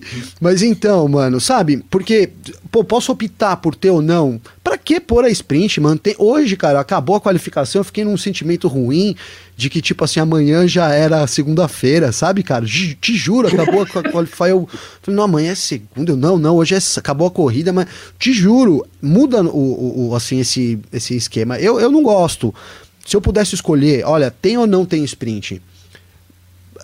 Não, eu não, eu não, não eu optaria por não ter. Apesar de ter visto, eu fiquei pensando que até engasguei aqui, porque eu fui para Interlagos no, no, no, ano passado, durante a sprint, e, cara, o que foi aquilo, tá ligado? O negócio foi, é, pô, gol de campo, final de campeonato no estádio, foi sensacional. Então, isso, isso também pesa, né? E essa experiência a TV não consegue passar, cara, não tem jeito. Por isso que a gente fala de ir pro estádio, pro estádio também, né, mas pro autódromo, porque a experiência sensorial é, é... então isso isso me apega bastante. Mas, mas eu acho que a pergunta é essa, cara, né? Eu, eu optaria por não ter. O, for, o formato da Fórmula 1 hoje é muito legal, a qualificação é muito legal. Geralmente, às vezes tem ali, mas a qualificação engatou um formato legal. Vamos lembrar que anos atrás não era assim eu estou muito satisfeito com o formato tradicional da Fórmula 1. Mas aí quando a gente tem a sprint, igual uma corrida como hoje, eu não acho ruim. Mas se eu, se eu determinasse as regras, com certeza não colocaria. Boa. Uh, vou, vou dar voz ao público aqui. o Lucas Lopes falou que o mal dessa corrida foi a duração. Teve ultrapassagens interessantes, foi uma corrida limpa, bonita de se ver. Já no GP do Brasil, as coisas estarão numa escala mais emocionante. Só que aí eu volto no meu ponto aqui. No GP do Brasil, lá no fim da temporada, se tiver uma disputa de título, é mais sobre perder ainda. Né? O Hamilton ele estava numa necessidade, como você, e alguém falou de necessidade aqui, inclusive, o Hamilton tinha uma necessidade absurda, ele estava largando de último. Ele tinha que fazer aquilo que ele fez ano passado, mas talvez não seria coisa para arriscar tanto. A diferença é que o GP do Brasil, Interlagos, permite ultrapassagens mais seguras, pelo menos, né? Mas em Imola, por exemplo, eu não sei. É, o GP da Áustria também, a, é, é, a, pista lá em Spielberg também, o Red Bull Ring. Mas, ele... Garcia, sabe qual é a minha opinião em relação a isso? Hum. É porque é no Brasil, aí o povo gosta. Mas a pista, a pista é mais segura também, né? Eu até entendo isso, mas assim. Cara, sei lá. Mesmo se não fosse, ia achar mais legal. É, é e, que o Hamilton eu acho que, show, E de né, novo, para mim tem uma Pô. parte que é uma, um pouco do pachequismo, e outra parte é como o Gabriel falou, né? Puta, muita gente. Quando você vê ao vivo é diferente a sensação, a emoção. Então, assim, é, eu falo que é, é, porque é no Brasil, é porque é no Brasil porque o povo que está conversando aqui com a gente vai lá ver. E ver ao vivo é, é legal. Você vai ter duas largadas. Largadas. é- A gente já falou sobre isso uma vez, né? Largada me- é o ponto Vitor, até alto do fim de arrepiou. semana. Até me E você vê arrepiou, duas cara, largadas, foi um né? negócio louco. É, Eu tava no paddock, o paddock tava agarrado ali, cara, naquela. Puta, foi assim. Porque brasileiro é assim, né, meu? Você vai aí, quem vai no estádio sabe. Você vai lá sozinho no estádio. Tá, pautou aqui, com a camisa do meu time, não importa qual time seja. No final do primeiro tempo, você já fez amizade com os- com o seu bolo aqui imediato. No fim do jogo. Esse eu já vi, na verdade, né? Eu ia estar quieto lá no canto sozinho. Não, eu, eu Só assim, né? Com a tacinha na mão. Cara, no fim do jogo já formou uns 20 ali que quer gol, os caras se abraçam, pula de degrau, não é verdade? Brasileiro é assim, né, cara? Então, isso é gostoso demais, né? Tem, e tem isso, tem isso também, né? Só que isso, uma corrida boa também proporciona, né? Talvez seja potencializado na sprint. E Mas, acho que Gavi, muito caminha a- por isso, sabe? Eu já fui criticado por falar isso, mas o GP do Brasil no ano passado não foi bom. O Hamilton que foi incrível. O GP Hamilton do Brasil foi foi, morno. Foi morno. Foi incrível eu mesmo. Concordo. O Hamilton, incrível. o Hamilton entregou tudo. A corri... O resto foi uma porcaria. Foi- É que foi tem, para- cara, E corridas ruim, que e ruim pra comparado, história. e comparado a quase todas do Brasil, porque sempre no Brasil é muito bom, né? E aí, É. no ano passado foi bem morno, de novo, tirando o Hamilton. Não tem como tirar o, o, o mérito dele, mas para um GP do Brasil, a gente esperava muito mais. A média do GP do Brasil é muito alta. Oh, mas sabe, cara, que eu ia colocar. Talvez vocês concordem comigo. é, você tem razão, Vitor. Mas assim, ó, tem GPs, corridas que entram pra história por causa de um piloto, cara. Não tem Sim. jeito, velho. Né? É o caso do O GP Hamilton- do Brasil do ano passado. É o caso, Mas foi- cara. Entre aspas, só isso. Sim, sim. É que é bem entre aspas. Por isso que eu acho que. ente- Entende? Porque quando você tem um desempenho, tudo bem, coletivo, é, é, é da hora também. Mas você pega um jogo aí, sei lá, tava tentando lembrar uns jogos do, do Fenômeno, do Ronaldo. Cara, que, meu, podia ser um puta de um jogo ruim. Três lances que ele fazia lá, era, né, aquele... É meio um pouco isso, né? Então, o Hamilton foi o espetáculo do GP Brasil. Mas em termos de corrida, foi uma corrida, um, um final de semana É. é, morno na pista, né? Porque é o que eu falei, na arquibancada, o GP do Brasil Ah, é, jeito, é né? insuperável. A, a Dani Tavares está perguntando aqui. Eu já, já adianto que vai ser impossível isso acontecer e muito caro, Dani. Mas ela pergunta: boa tarde, que tal uma sprint com os pilotos reservas? Não Pô, seria interessante ver os seria um sonho. Seria demais, né? Mas não Um vai acontecer, né? ah, não vai, né, cara? Não vai. Não- É caro, as equipes vai. teriam que disponibilizar esses carros. Pelo menos dois carros a mais, porque elas não iam colocar os pilotos dos carros, os carros dos pilotos E, um titulares. negócio Garcia, né? importantíssimo, que é assim, ó, a, a conta, há muitos anos atrás, é que uma volta de Fórmula 1, e aí você bota todos os custos junto, menos os de desenvolvimento, tá? Não, os, os desenvolvimento, quero dizer assim, os de atualizações. Custos operacionais. Os custos, mas o de construir o carro, o custo de fabricação tá, tá incluso, tá? Mas você envolve frete, você envolve inscrição, você envolve. Há muitos anos, muitos mesmo. Foi logo quando a Pirelli entrou, porque acho que foi inclusive a Pirelli que divulgou esse dado. É que, em média, uma volta de Fórmula 1 custa algo em torno de 100 a 150 mil dólares. Então imagina. É muito dinheiro, né? E sabe uma outra coisa simples que é complicado de encaixar também? Você encaixar tempo de pista, cara. Os finais da Fórmula 1 já costumam ser super apertados em termos de pista mesmo, de pista que eu tô falando, né? Porque tem categorias de, que de base. Por exemplo, esse final de semana o negócio tá louco ali, que é Fórmula 2, Fórmula 3, tem Porsche também rolando. Não a Porsche Cup nossa aqui no Velocitar, tem a Porsche também que acompanha a Fórmula 1. Então, até isso é um complicador. Você não tem muito tempo. Final de semana de, de pista da Fórmula 1 é bem recheado já. Né? Você teria que colocar mais box, você teria que ter uma equipe para cuidar dos carros. É, é bem complicado, né? Bem complicado. Aí você vai falar, pô, mas usa carro antigo. Aí que você vai ter que ter uma equipe mesmo, porque você vai ter problema de. Né? A gente tinha a Fórmula 1 histórica, chegou a ter, mas o custo operacional de logístico não valia a pena, né? Você, você manter ali. Por causa que era um custo muito alto também. É, o, Ô, Garcia, é, Ah, É, saiu uma declaração do Hamilton. Se você me permite trazer para cá, até para. Claro. Eu gostaria também de abrir esse tópico Hamilton barra Mercedes, né? Que a gente nem viu eles na TV. Eu, eu, eu confesso que eu não lembro de ter visto nenhuma imagem do Hamilton. É, minha memória é bem Acho ruim. que não eu- mostrou mesmo. é, eu, eu faço o tempo real, então também não, não passo muito tempo olhando pra TV, mas eu não, não lembro de ter mostrado. É, E o Hamilton, logo após ao, ao fim da sprint, né, ele terminou em 14, fez uma ultrapassagem, é, foi sobre o Stroll, se eu não me engano. É, ele deu uma declaração para a Sky Sports dizendo: Nós, obviamente, não estamos lutando pelo campeonato deste ano. Então, palavras duras aí de Lewis Hamilton. Já Cara, brigou é, com o chefe ontem, né, mano? É, eu vou voltar nisso aqui, fight. porque eu acho legal, porque eu tinha separado, claro, já perdi, porque sempre acontece isso comigo aqui na, na, na nas mensagens. Foi lá no comecinho ainda. Foi lá no comecinho, live. né? É, eu vou achar o nome da pessoa aqui agora, porque virou, virou é, é, desafio. Achei. Achou? Reginaldo Torres, eu espero que o Reginaldo esteja com a gente ainda. Falando, perguntando sobre o, o o suposto desentendimento entre Hamilton e Wolff. Assim que terminou o Q2, o Hamilton foi eliminado, assim como o Russell, né? E apareceu os dois discutindo forte ali. Aqui de fora, eu vejo que o pessoal está valorizando um pouco, porque o clima ele é estressante naturalmente, não significa brigaram, discutiram. Fato, a imagem mostrou. Contra a imagem não tem o que a gente falar, né? E ele não negou, Garcia, ele só disse que eram assuntos internos. Isso, então, teve uma discussão ali, mas isso é muito diferente de uma briga do tipo, ah, eu vou dormir sem falar com você hoje, sabe? É... Mas é fato que ele tá completamente descontente. O Hamilton, eu tenho a impressão que ele nem era mais para estar tá na Fórmula 1, porque eu tenho a impressão que o Hamilton vai se cansando, de... e ele às vezes externa isso, inclusive, ele vai se cansando de tudo isso ao longo dos anos talvez nem fosse para estar tá na Fórmula 1, tá aqui, tá correndo com o novo carro, mas para um cara do peso do Hamilton, com toda a bagagem que o Hamilton tem, é mais sofrido ainda estar tá nessa situação, né, Gavi, Vitor? Quem quiser falar. Cara, eu, eu queria fazer uma dublagem daquele, daquela conversa. ah, pra mim foi tipo uma parada assim, ó.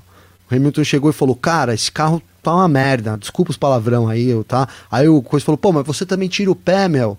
Aí ele falou, pô, eu tiro o pé nada. Aí ele falou, não, mas mete o pé nesse bagulho aí, tá, tá regulando aí acelerador. Tá regulando. Um negócio, é, né? E eu acho que os dois têm razão, cara. Né? Para mim ali houve uma cobrança do Hamilton com relação ao carro e uma cobrança do Wolff com relação ao Hamilton. Né? Meio isso que eu quero dizer com essa brincadeira, porque para mim falta isso, cara. Obviamente o carro da Mercedes não tá entregando o que o Hamilton esperava, mas já começo a ficar achando também que, que esse desânimo, cara, a gente. Eu não posso, eu sou um fã do Hamilton mesmo, cara. Adoro o Hamilton, assim como eu sou fã da, da, de quase todo o grid da Fórmula 1. Da, no, não, não, não é mentira também, né? mas na hora de cobrar a gente tem que cobrar. E cara, a gente falou muito sobre isso, sobre a, né, a alegria da McLaren e tal. E você você chega num ambiente com um clima pesado, estamos nós três aqui. Se eu chegar aqui emburrado, respondendo grosso, mas não demora duas respostas para estar tá todo mundo, inclusive quem está assistindo a gente aqui, emburrado também, puto da vida, entendeu? E eu acho que isso começa a contaminar. Né? E eu vejo o Hamilton muito assim já, né? A, a, fisionomia do Hamilton é diferente. Então essa falta de alegria dele talvez começa, comece, né, tenha começado a incomodar dentro da Mercedes. Então é uma disputa justa. O Hamilton cobra a Mercedes, mas a Mercedes também tem que cobrar o Hamilton para ser, ou pelo menos tentar ser o Hamilton que ele sempre foi, né? O Garcia, sabe o que eu queria falar? Assim, não vou nem analisar muito a discussão, é, porque acho que o Gavi falou tudo, falou muito bem. Eu, eu só queria trazer um, uma.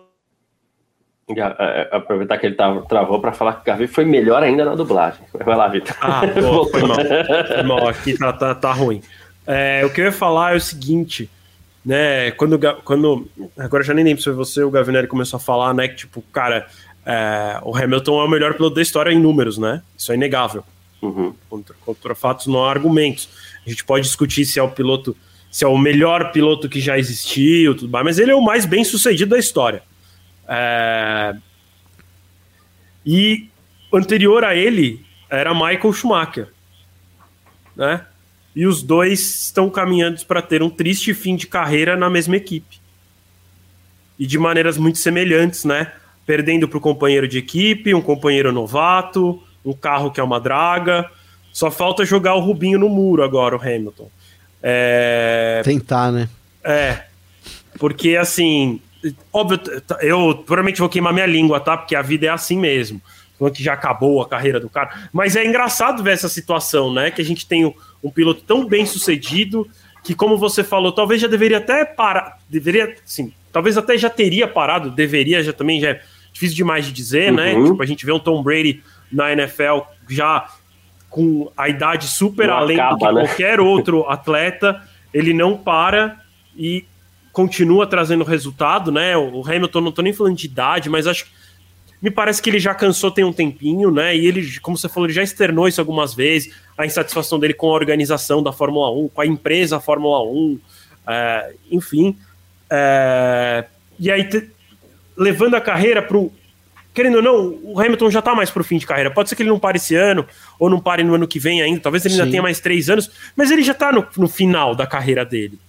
Né? E terminando desse jeito que cara, tomara que a, que a Mercedes consiga dar uma volta por cima para não terminar tão apagado, né? Imagina o Hamilton terminando a carreira dele, terminando fora do top 10 em várias corridas. Pois é muito é, triste por, é, por, por é. todo o histórico que o cara tem, né? De novo, ele é o mais bem sucedido da história. Será que ele aguenta? Né, Vitor? Será que ele aguenta? Mas é ruim que o cara que é muito competitivo. 2023, cara. O cara que é muito competitivo e o Hamilton é, Aí agora provavelmente passa pela cabeça dele, não, vou ter que fazer mais uma temporada porque eu não posso terminar assim. Aí a gente não sabe se a Mercedes vai entregar um carro bom no ano que vem, aí pode ser que a coisa fique ainda mais. O Schumacher para mim foi isso. Melancólica. Ele voltou, é? foi ruim. Não, mas vou tentar mais um ano, que acho que agora eles fizeram um bom carro. É. E aí não, não veio bom carro, né? Então. É. é complicado, cara. É complicado. E ao mesmo tempo vai, vai trocar para qual equipe, né? Vai fazer, vai dar uma de Alonso, não, vou para Alpine para apostar, porque acho que ano que vem eles vão bem e aí vai mal de novo, né? Só piora, sei lá. É difícil, assim, é difícil. É, são, são pouquíssimos os pilotos que têm a sorte de encerrar a carreira no topo, né? A gente vê o Vettel, né? Com... Também. Mais uma travadinha, o Vettel é um é, grande exemplo Vettel também. se arrastando, né? É. Tetracampeão mundial e vai terminar a carreira super em baixa, né? Foi demitido da Ferrari, quase não teve onde correr, aí foi para Aston Martin, que não entrega nada, então. É Nesse ponto, quem fez direitinho foi o Prost lá atrás, né? Nossa. Fez direitinho. Sim. Teve ali um finalzinho Sim. embaixo, voltou para fazer uma temporada, ser campeão e tchau. E, e é. que teve um pouquinho de sorte também, né? Que poderia teve ter voltado sorte, e mas... ter ido muito mal também na, na temporada é. que ele voltou. Eu também teve um pouquinho de sorte. Teve mas, sorte, mas, mas, mas, mas depois ele ter né? parado, foi, ele foi. Depois ele ter parado, acho que foi o grande lance, né? Foi cirúrgico, é. é foi cirúrgico. cirúrgico. Foi o que o Rosberg tentou fazer, só que não, né? Porque. É, o Rosberg falou que fez né? isso, mas o Rosberg faltou antes, né? Faltou é, brilho faltou antes. antes é, é, só que não. Ele ficou com medo de, de ficar muito claro no depois, né? Terminar lá em décimo no campeonato no oh, ano seguinte e falar, nossa, mas por que você foi campeão? Mas, tipo, a gente tem um, um outro que também, né? O Nelson Piquet também terminou super embaixo. É difícil é, você terminar em alta, né? Porque você fica assim, pô, eu sou campeão, não vou parar. Aí quando você vê, você tá andando lá em último. Já foi, né? Já foi. Né, e olha, a gente tá trazendo essa discussão aqui, até trouxe essa brincadeira da dublagem aí, mas realmente o Automoro colocou aqui que é normal em qualquer esporte, é normal uhum. mesmo, a equipe tá ruim, então vai ter briga, assim, discussão, né? Na verdade foi o que o Garcia falou. Não é que brigou, eles estão de mal, não fala mais um com o outro, né? É, é bem, é bem, mas uma discussão ali, é provavelmente um cobrando um pouco o outro. A gente não sabe exatamente o que foi discutido ali também, jamais saberemos, mas o que pintou é que o, o Toto Wolff tenha ficado. É, não gostou da declaração do Hamilton meio que cobrando a equipe ali, e isso tenha incomodado o Toto, que provocou essa discussão aí, o que é completamente normal mesmo, em qualquer esporte, inclusive. Mesmo. Gosto muito de usar alguns, eu peço licença para isso, mas eu gosto muito de usar alguns exemplos do futebol. E a gente vê muita discussão de técnico com jogador em campo, na beira oh. do campo ali. No, no jogo seguinte, o jogador tá lá, é titular e tá. Não, faz o gol. Tá bem, faz, faz, o gol, o cara vai lá. É, é Só não pode chamar né? de perninha, né?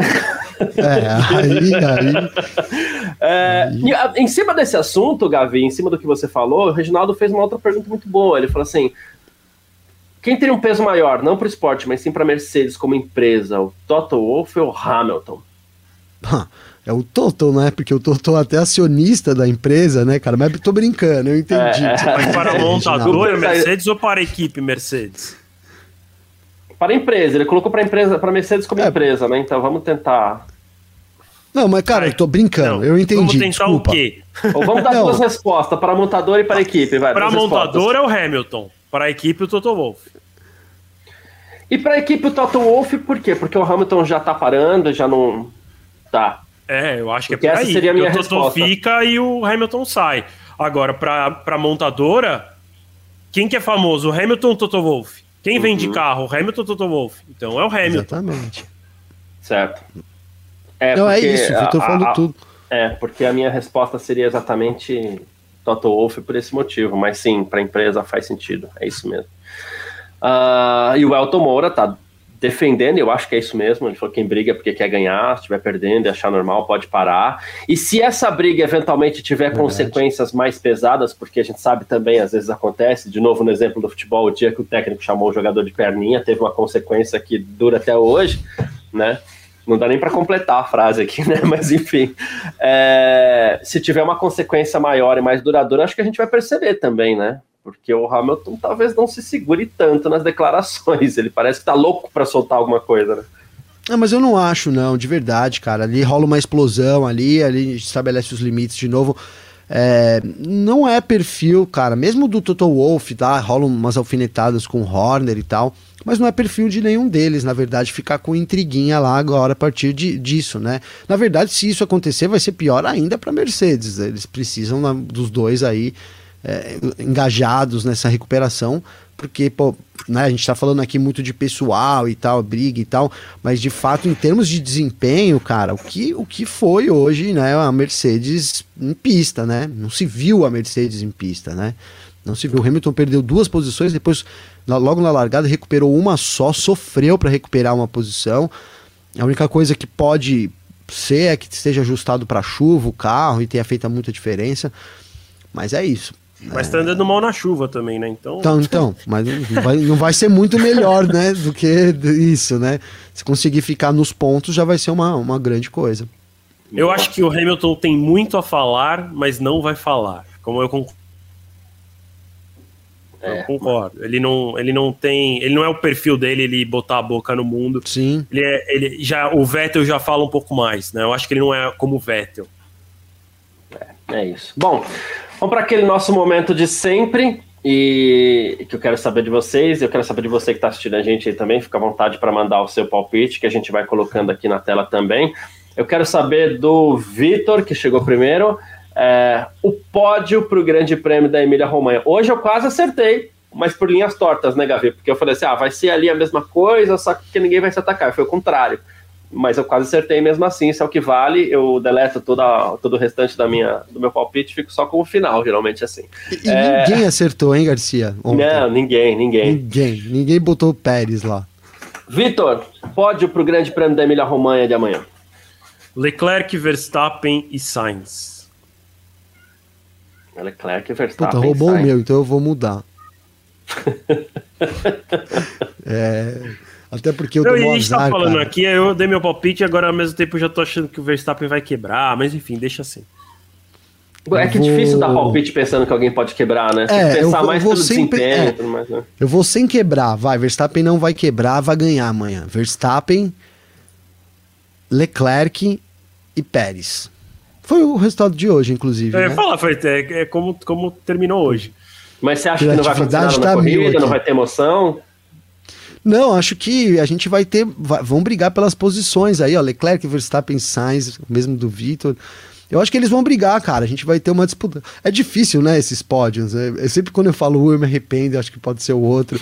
Mas, assim, porque eu quero ver, na verdade, eu quero ver disputa. Acho que a gente vai ter isso. Com a corrida de hoje já deu para ver que teremos, né? Tudo bem se o Verstappen largar melhor, é, ele poder, pode abrir vantagem, não acredito nisso.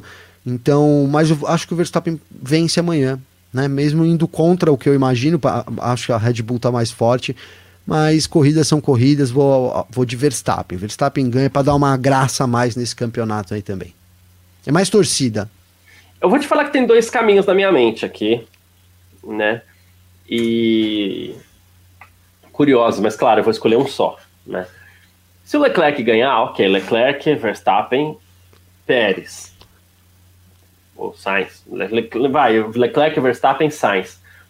Se o Verstappen ganhar, aí eu acho que vai ser uma coisa meio Verstappen, Pérez, Leclerc. Né? Porque se ganhar, é Leclerc porque a Red Bull pede. apresentou é, mais material mesmo, é. talvez a questão do pneu, como a gente falou, a temperatura, que são coisas que a gente vai entendendo agora aos poucos nesse início de temporada, né? Então, mas eu vou ficar com esse, com Verstappen, Pérez, Leclerc, porque a sensação que eu tive hoje é que a temperatura de, de a temperatura ambiente favoreceu demais a, a Red Bull em ritmo de corrida e administração. Agora, e se estiver chovendo? E se chover? Tem ah. esse palpite? Se chover? Aí a gente tem que dar o palpite primeiro, vai chover ou não? se chover, aí eu vou, eu vou no palpite da Juliana aqui, ó. Aí a Juliana tá tentando. ô, ô, Juliana, me ajuda a te ajudar aí. aí. É, pô. Porque ela tá aqui na torcida pela Haas, aí a Juliana ontem falou assim: não, vocês queimaram a língua, tá, mas a Haas não se ajuda, né? Largar com o pneu médio, não. O que, que foi isso, hein, cara? Que Poxa ideia vida. de jirico, né? Como a gente falava antigamente, né? ideia de jirico essa de largar com pneu. Eu tô achando muito legal que a, a Juliana. Tem mais, tem mais uma torcedora da Haas aqui também que que aparece. É, pô, legal, né? Equipe pequena que vem lá do fundão, tá conseguindo uns resultados bacanas aí, mas a Haas não tá se ajudando, né? Então, né, fica um pouco difícil. Tá fácil mesmo, viu? Eu acho que na chuva vai dar o mesmo resultado, tá? Que eu apostei. É... Leclerc, Verstappen, Sainz? Na chuva, Leclerc, Leclerc e Verstappen batem. se chover. a, a Nath que faz os palpites assim, já que a gente é, tá sem é, é. aqui hoje. A Nath gosta do palpite doido. Curva. É. Batem na primeira curva, Norris vence. Russell é pódio. Pronto. Russell pode, de novo. Russell e eu. É, do nada a Mercedes vem lá da puta que pariu termina no pódio. É sempre assim, mano. Hamilton e Hamilton ali. Ah, aliás, 0, a, a Red Bull acabou de passar a Mercedes pela segunda posição do Mundial de Construtores com o resultado da corrida da, da, Olha aí, da sprint. Aí, então, assim, a tá Mercedes, com tudo, com tudo, ainda estava em segundo no Mundial de Construtores. Com uma é verdade, distância é bom na absurda, chuva, absurda, sim, com uma Ju distância colocou. gigantesca para para Ferrari, mas mas Passou, tá lá. Velho. é, a briga assim, continua. Será que travou o Vitor? Eu travei, eu travei, voltou, travei. voltou, voltou, voltou. É, a distância assim, é quase o dobro. A Ferrari tem quase o dobro de pontos da segunda colocada, assim como o, o hoje o Leclerc tem mais do que o dobro de pontos do Sainz. Olha que beleza. Ó, o que Leclerc é o vice, tá com 78, é né? o, o Sainz tá com 38 e a diferença de 40 pontos. É muita. É muita. Sim, coisa. mas eu brinquei ontem Tem que torcer no pelo Qualify que o, a Ferrari quer perder este campeonato. Não, a Ferrari sempre. Desculpa quem é torcedor perder, da exato. Ferrari, né? Mas eles sempre querem, né? Eles vão arrumando maneiras de como tornar como mais perder o campeonato que está é. ganho. É. É, então, assim, é ontem o Sainz, o Sainz para mim ia fazer a pole, bateu sozinho. Então, sei lá. Já para perder, é um projeto, né? Ferrari tem um projeto de derrota. Vamos ver. Deixa eu fazer um comentário aqui. Vou valorizar. É, Tá rolando a sprint race lá da, da Fórmula 2 também em Imola. Tá o Drogovic fez uma largada espetacular, partiu de 12 para sétimo na largada, chegou na Tamburello em sétimo, né? E agora há pouco também passou por Cher, é o sexto colocado, tá fazendo uma bela corrida, né? E claro que agora já tem uma distância maior dos líderes ali, mas ele tá na caça ali, tá na caça, né? Do Sargent e tal, e, e o Ryan Senna também tá, tá ali, tá no radar. Os três primeiros já dispararam um pouquinho na frente. Né? Cara, tá o bem, era um cara que se desse igual a, a, a, Foi a, a, Dani, né, que citou aqui uma corrida de sprint. Se é, montasse é. um grid desse, desse um carro na mão do Drugo, bicho ia pegar, hein, velho. Né? Ia ser legal dar uma. Não a Ferrari, que é o melhor carro, seria muito. legal dar uma Red Bull pra ele, pra ele ir pra cima. É, é. Qual, qual, é o primeiro carro? Ó, o primeiro carro é a Ferrari, o segundo é a Red Bull. Então vai com a Red Bull aí pra. É. Pra, certificar, né? Pra certificar. Bota Ó, Já que vocês no, falaram no... do Drugo, a gente não costuma fazer muito isso aqui, mas eu queria só é, contar para todo mundo, é, para quem, quem não acompanha muito de perto, é, tem um piloto brasileiro chamado Rafael Câmara. É, foi muito bem sucedido no kart, ganhou basicamente tudo por onde ele passou no, lá na Europa, no kart É, ele fez no ano passado seus primeiros testes em Fórmula, andou super bem. É, ele fez uh, uma Fórmula Ásia, Fórmula Emirados Árabes, no começo do ano, agora eu não lembro exatamente qual é o nome do o campeonato. O AE, o AE. O, Isso, é, que era, então era do, do, do Emirados Árabes Unidos. Isso. É. É, teve um desempenho incrível e hoje é, ele estreou pelo Campeonato de Fórmula 4 alemã em Spa-Francorchamps. É, ele terminou as duas corridas na segunda posição. A primeira corrida, se eu não me engano, ele largou em segundo e terminou em segundo. A segunda corrida, ele largou em quarto, foi tocado na largada, caiu para 15 e terminou em segundo. Então, assim, convido todo mundo a ficar de olho aí no Rafa Câmara. É um baita de um piloto, demonstrou ser um baita de um piloto até agora. Ele, ele andou absurdamente, assim, absurdamente bem nos testes. Ele deu pau em piloto que tinha experiência em Fórmula então, assim, as expectativas são muito, altas com né? esse menino, tá andando muito. E já nas duas primeiras corridas lá na Fórmula 4 alemã, já trouxe belíssimos resultados. E mais do que, de novo, o segundo lugar, eu acho que a gente tem que, que ficar feliz com essa questão de ele ter ido para 15 na primeira volta e ainda assim ter terminado em segundo. Eu acho que isso demonstra é, um, bom, um bom desempenho, mais do que ele ter terminado em segundo na outra. Que às vezes você fica assim, ah, largou em segundo, terminou em segundo, não aconteceu nada na corrida, só terminei onde larguei. Agora, quando o cara vem lá de trás e consegue se recuperar, principalmente quando a gente está falando de outras categorias que não são a Fórmula 1, né? Porque quando é na Fórmula 1, é, o piloto termina, larga lá em último, né? O, sei lá, o Schumacher larga em último e aí termina em quinto. Ué, ele tava de Ferrari, tinha que passar um monte de Minardi para terminar Sim. em quinto. É fácil. Agora, quando a gente fala de Fórmula 2, Fórmula 3, Fórmula 4, todos os carros são iguais. Então, assim, não tem a diferença do piloto, basicamente, aí, né? né? Principalmente isso. Sabe que tem uma, uma equipe outra que tem, que tem um acerto um pouco melhor tudo mais, mas o equipamento é o mesmo. Sim. Então, assim, quando um piloto consegue fazer tanta diferença assim, né? É porque aí o piloto é diferenciado. Então, fiquem ligados aí no Rafa Câmara, Ô, que, Victor, é, o... que é uma boa pra gente ter aí como esperança de próximo piloto na Fórmula 1. Ele ia ter um longo caminho pela frente. Né? Assim, Ele, o empresário dele é o Nicolas Todd? Uh, acredito que não. Não, não né? Sei. Do Colé que é, eu tô confundindo é. isso, né? Do Colé eu tenho certeza que é, né? Eu não, eu não, eu não vou. Eu vou. Caio Colé. Eu acho que eu sei quem que é, mas eu não vou falar porque. Ah, você tem razão. Você tem razão. O pessoal da. Não, não, sabe o que eu ia dizer? Que a gente teve uma entrevista, o Garcia fizemos, eu e o Garcia, ano passado, com o Giorgio Frangulis, lá, Frangulis, né? Falei certo dessa vez, que é da OAK Race Team. E, inclusive, essa, essa foi uma pena essa entrevista, né, Garcia? Porque deu problema no cartão de memória, cara. E chegou tipo. Então a gente perdeu essa entrevista, mas foi muito bacana porque ele contou sobre esse projeto que tem de levar ser uma equipe de ter um piloto na Fórmula 1 que é encabeçada pelo Rafa Câmara, né? Então, claro, a Dani, a Dani Tavares coloca aqui que, pô, quem sabe um shake apareça aí com uma grana seria fenomenal. Seria sensacional. Seria sensacional, mas o que, o que assim, eu poderia dizer, isso é, é uma opinião minha, tá?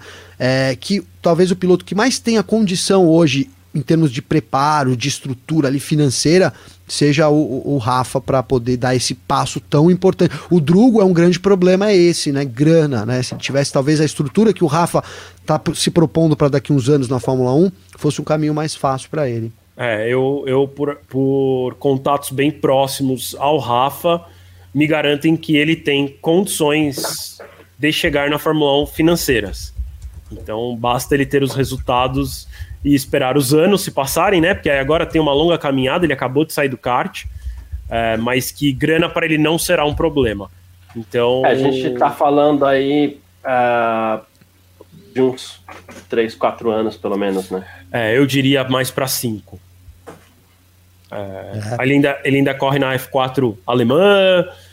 Talvez faça no ano que vem se normalmente F3, a caminhada dos caras aí ele sorte, faz. Né? Ah, não, eu diria que ele capaz que ano que vem ele faz um F4 alemã e italiana, sabe? Faz as duas ao mesmo tempo. Aí para depois ir para Fórmula Uma 3. F3 regional, né? Também pode ser, né? Para já pegar a mão do F3. Acho que Mas é mesmo assim, cara, é que Se o cara tem essa estrutura para chegar na Fórmula 1, acho que pula a regional e vai direto para para F3. Para F3 mesmo, né? Cara, é, mas eu não acho que ano que vem ele já vai para Fórmula ideal. 3, assim. Uhum. Acho que, que Mas não, não tô ideal, falando por né, grana, mano? eu tô falando por grana, não. Eu tô falando que assim, normalmente é, é bom fazer dois anos de Europa antes de começar a ir para internacional. Porque tem um ponto importante na internacional, né, quando você fala de Fórmula 3 internacional e Fórmula 2, Fia, é que né? você começa a ser visto. E quando você não chega lá extremamente bem preparado, e aí eu digo em termos de resultado, você pode acabar se queimando. Então, então eu acho que é melhor. E aí, quando eu falo fazer dois anos na Europa, né? Fazer dois anos de Fórmula 4, é para você pegar a experiência em diferentes circuitos. Né? Não é tanto só assim, ah, o cara pegar a mão do Fórmula Carro, 4. né? Ah, não é isso, tipo, até porque o Fórmula 4 não deve ter nada a ver com o Fórmula 3. É mais por, tipo, fazer. é, ele andando só na Fórmula 4 alemã, ele vai andar em Spa, vai, deve andar em Monza e o resto é tudo na Alemanha.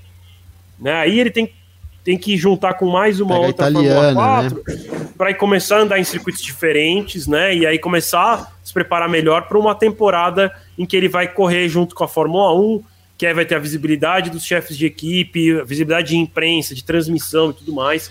Então, Hein, eu-? É isso. Só que assim, se eu bem que tem isso tá caindo, hein, cara.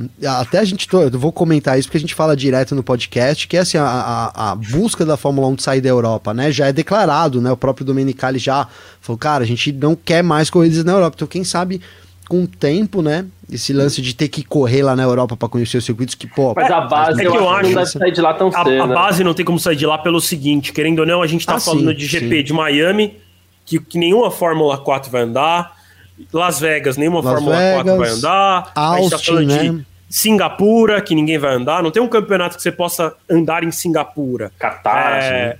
Ninguém vai fazer Brasil, F4 brasileira pra correr em Interlagos também. né? exatamente, então assim... Depois correr no fim, Velocitar, Goiânia, entendeu? a chance de você Sem fazer a maior parte mas, do né, calendário, você fazer a maior parte do calendário da Fórmula 1 ou das, das F3 e F2 internacionais, é você correndo na Europa, porque os, out- os outros circuitos fora da Europa, você não consegue correr em nenhum outro campeonato, né? De novo, a não ser Fórmula 4 Brasil no Interlagos, aí deve ter a Fórmula 4 americana em Austin, mas aí é uma corrida para um campeonato inteiro, né? O cara não Sim. vai fazer. E fora que hoje em dia tem muitas as corridas de rua, que ainda assim ninguém corre em Jeddah, ninguém corre em Singapura, ninguém corre em Mônaco, ninguém corre em Las Vegas, em Miami. Então não vai ter como você fazer isso de qualquer maneira. Então quando você tira, exclui todas essas corridas, sobra as da, sobra as da Europa. É, nem que sejam 4, 5, né? Não sei, até. E são mais, e são mais. Sim, sim. Ah, Hoje bom, são mais. ah, Gavi, suas, seus comentários finais para nesse parque fechado aqui dessa, desse sabadão aí. Obrigado. Cara, queria pra- agradecer primeiro, primeiro você, o Vitão, tamo junto. Dizer aí pra galera de novo, acompanhem hoje comissão lá de homenagem. É, diz aí, Garcia, homenagem da velha guarda que você vai estar. Eu vou estar Vai na ser aula a- de convidados ali, na verdade. na aula tá? de convidados da Isso. Vai Vai. Eu tô muito. Eu não sei se ele tá ansioso, mas eu tô ansioso por ele já há um tempão. Então hoje tem carnaval, eu curto muito as apresentações. Mas eu queria deixar aqui meu abraço, meu agradecimento pra você. Boa sorte lá, parceiro. De novo agradecer o Vitão e todo mundo que acompanha a gente, o pessoal que sempre faz questão de mandar mensagem, os que não mandam também, mas é sempre legal aí quando a gente pode trocar uma ideia e, e ver o que a- o pessoal tá pensando. Então, e amanhã a gente tá junto aqui falando sobre o GP da Emília Romanha de Fórmula 1. É isso, perfeito. Obrigado mais uma vez, meu irmão, inclusive, pela, apoio todo aí. Tamo juntas. E você, Vitão? Obrigado aí também pela presença. Seus comentários desse sábado aqui. Valeu, valeu Garcia, valeu Gavi, muito bom estar com vocês de novo. É, ontem eu queria ter participado, não consegui, então é bom, bom estar de volta. É, eu sempre gosto muito de trocar ideia com vocês e com a galera também que manda sempre várias mensagens aqui no chat e que levanta os assuntos para a gente comentar. É muito legal ter essa interação. Então, agradeço todo mundo que, a- que assistiu a gente aqui no YouTube, no Facebook, no Terra TV, mais uma vez. É, convido todo mundo a acessar fmania.net. Tem cobertura completa da Fórmula 1, Fórmula 2, Fórmula 3, MotoGP e Porsche Cup esse final de semana. Então, fotos, declarações, é, relato das sessões. Então, tudo você vai encontrar por lá. E acompanha a gente nas redes sociais aí, site F1mania, Instagram, Twitter e Facebook. Só buscar lá, site F1mania tudo junto, que você vai nos encontrar. Boa. Vocês se inscreverem no canal, deixar um joinha. Travei, né? É, convido todo mundo a se inscrever no canal, deixar um joinha é, aí pra gente no YouTube. ajuda bastante no nosso trabalho. Tá bom? Vou, não vou me alongar mais antes que trave novamente. um grande abraço aí para todo mundo. É isso, gente. Agradecendo mais uma vez todo mundo que acompanhou a gente aqui mais uma edição desse nosso Parque Fechado no sabadão. Amanhã, 10 da manhã, tem o GP da Emília Romanha. E assim que terminar o Grande Prêmio da Emília Romanha, a gente está chegando aqui por volta de meio-dia. A gente não sabe, a interrupção. Você fica, tem todas aquelas coisas como a gente sempre fala, né? Então, assim, a gente fica mesmo é, de olho no horário. Por volta de meio-dia a gente está aqui. Muitíssimo obrigado. Só para narrar que nesse exato momento, Felipe Drogovic está passando o Sargent, está assumindo a quinta posição aqui na Sprint Race do GP da Emília Romanha. Esse cara pilota demais, ele é brabo, ele é agressivo, gosto muito. Né? Foi nesse exato momento a ultrapassagem. E então é isso, gente. Muitíssimo obrigado. A gente se fala amanhã por volta de meio-dia claro, contando com a sua participação aqui e agradecendo todo mundo que acompanha a gente no YouTube, no Facebook, no Terra TV também. Deixa seu like aí, mostra o vídeo para os amigos também. Depois, o áudio dessa nossa transmissão aqui vai estar disponível, na, disponível nas plataformas aí de streaming, tá certo? Valeu demais, tamo junto. Tchau.